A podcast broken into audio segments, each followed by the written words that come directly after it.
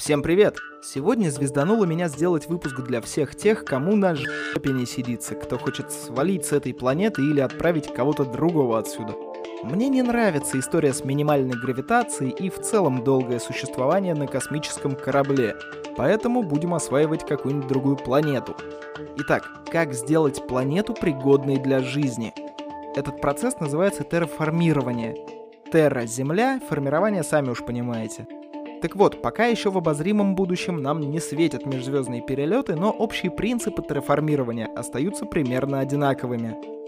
Так что мы представим себе, что хотим колонизировать планеты в нашей системе. А если вдруг вы знаете, как попасть на какую-нибудь пригодную для жизни экзопланету, скажем, в системе Альфа Центавра, пользуйтесь методичкой. Ну, только скорее, пока санитары не догнали. Итак, что нам нужно для жизни? Твердая поверхность, вода и воздух более-менее адекватная гравитация, магнитное поле, какое-то подобие озонового слоя, что-то, что будет защищать нас от ультрафиолета, ну и неопасное количество радиации. Давайте сразу определимся, на что мы можем повлиять, а на что нет. Мы ничего не можем сделать с гравитацией, радиацией в целом, магнитными полями и с твердой поверхностью и наличием воды в любом состоянии на планете. А вот что мы можем скорректировать. Твердую воду можем растопить, газообразную остудить, создать атмосферу и подобие озонового слоя или, собственно, сам озоновый слой. Немного мы все же и на радиацию можем повлиять, но лучше нас справится время. А теперь давайте разбираться, как мы будем терраформировать, предположим, Марс. Для начала надо сказать, что Марс довольно негостеприимен и не очень подходит для колонизации – Твердая поверхность, ледяные шапки — это все классно, но небольшая гравитация и почти полное отсутствие магнитного поля не дают образоваться плотной атмосфере и еще способствуют тому, что Марс теряет запасы своей воды. Плюс поверхность планеты очень сильно отражает свет, а сама не нагревается. Но это уже дело поправимое. Есть несколько вариантов, как можно сделать эту планету пригодной к жизни — и все они упираются в один вопрос – как удержать атмосферу на планете? Вариант номер раз – поставить несколько атмосферных генераторов и пусть себе нагнетают атмосферу постоянно. Ну как на батуте, только этот вариант очень расточительный. Дело в том, что постоянно поддерживать атмосферу значит постоянно создавать газообразный воздух. Этот газообразный воздух также постоянно будет улетать в космос, довольно быстро на планете может закончиться то, из чего мы этот самый воздух хотим делать. Так мы еще и планету облегчим. А кто знает, что после этого будет с орбитой Марса? Устремиться в недра космоса или на наш голубой шарик? Хунью, как говорится. Вариант 2. Начать нагревать планету и будь что будет. Ну, конечно, ученые мужи так не говорят, но как иначе описать то, что они никак не объясняют, как удержать атмосферу? Говорят, нужно создать парниковый эффект для того, чтобы разогреть атмосферу на планете. Высадить зелень, чтобы и кислорода было побольше, и чтобы опять-таки нагревать планету, обогатить атмосферу суперпарниковыми газами и все такое. В принципе, судя по тому, сколько народу в этот вариант упирается, зерно здравого смысла таки есть только его еще найти надо. Есть еще Илон Маск, который предложил расстрелять Марс ядерными боеголовками.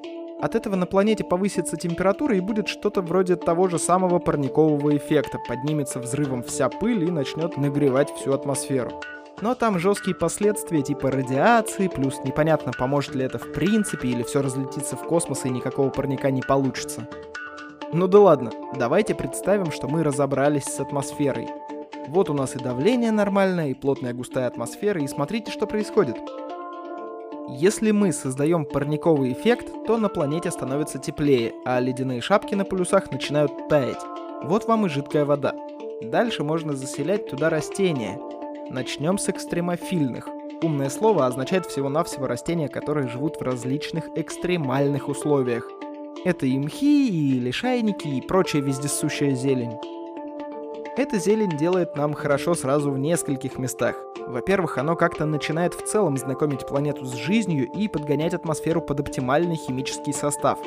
Во-вторых, от зелени свет плохо отражается, и так энергия Солнца остается на планете, то есть мы еще чуток разогреваем эту планету. В-третьих, это дает нам более плодородную почву, в которую можно сажать уже более привередливые растения. Собственно, дальше можно заняться именно этим пунктом. Заселить еще пучок растений. Пусть себе чистят атмосферу, а мы заодно посмотрим, как это все приживется вообще. Дальше уже интересный момент. Мы запускаем туда живность.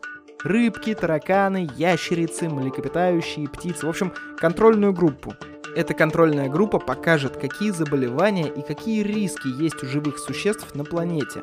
Может из-за слабой гравитации кровь будет плохо циркулировать или атрофируется мускулатура, фиг его знает. Ну и если уже это все приживается, то мы потихоньку начинаем эксперименты с людьми.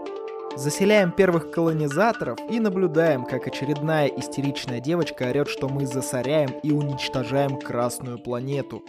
В общем, суть терраформирования такова. Нужно привести атмосферу к приемлемым для нас показаниям. Давление, температуру, химический состав, защиту от солнечной радиации, в принципе отсутствие опасной радиации. А дальше вода от температуры сама плавится, и нам нужно только постепенно заселять планету органикой. Естественно, есть ряд проблем, но это уже дебри, в которые я лезть не буду. Лучше давайте попробуем колонизировать Венеру. Для начала я расскажу вам об условиях на этой планете. Итак, это единственная девушка среди наших планет. Ну да, кроме Земли, конечно. Но все же. И как у любой уважающей себя девушки, у Венеры есть один интересный нюанс. Эта планета вращается в обратную сторону от всех остальных. И это, кстати, создает одну небольшую проблему.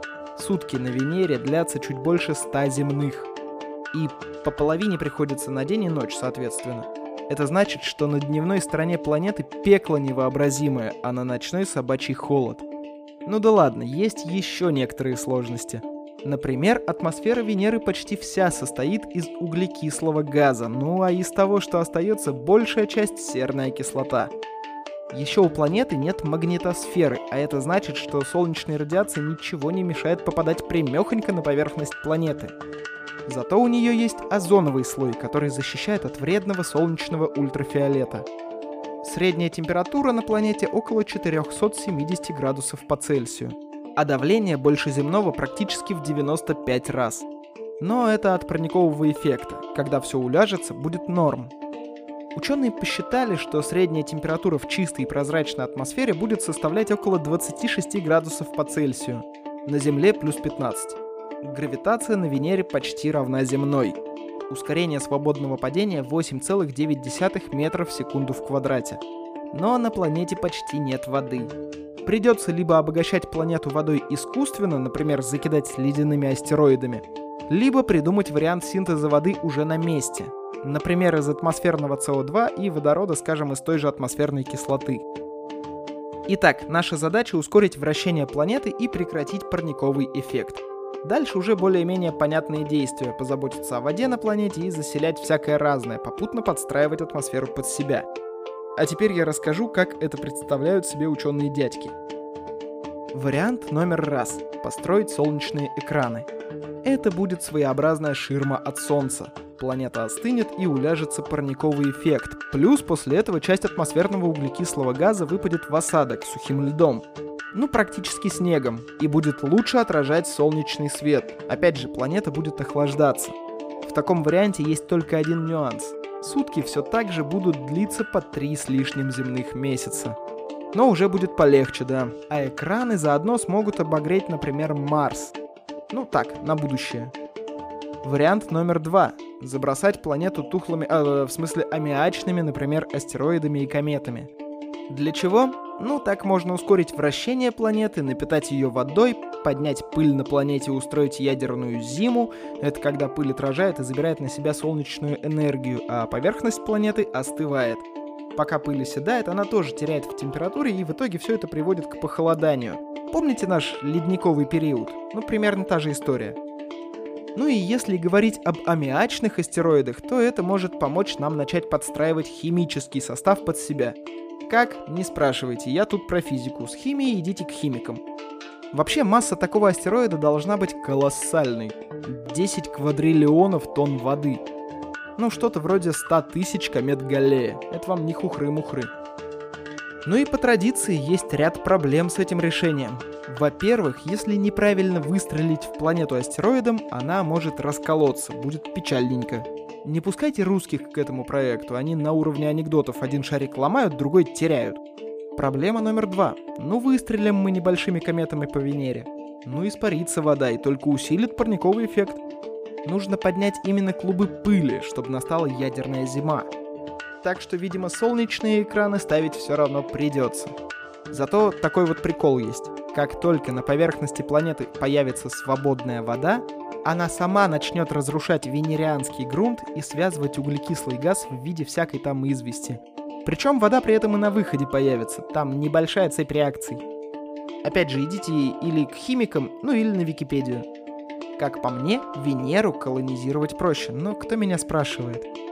В общем, вот вам информация о том, как можно свалить подальше от родителей, бывших, нынешних, детей и коллекторов. Хотя эти даже там вас достанут. С вами был Роман Юдаев. Услышимся в следующем выпуске.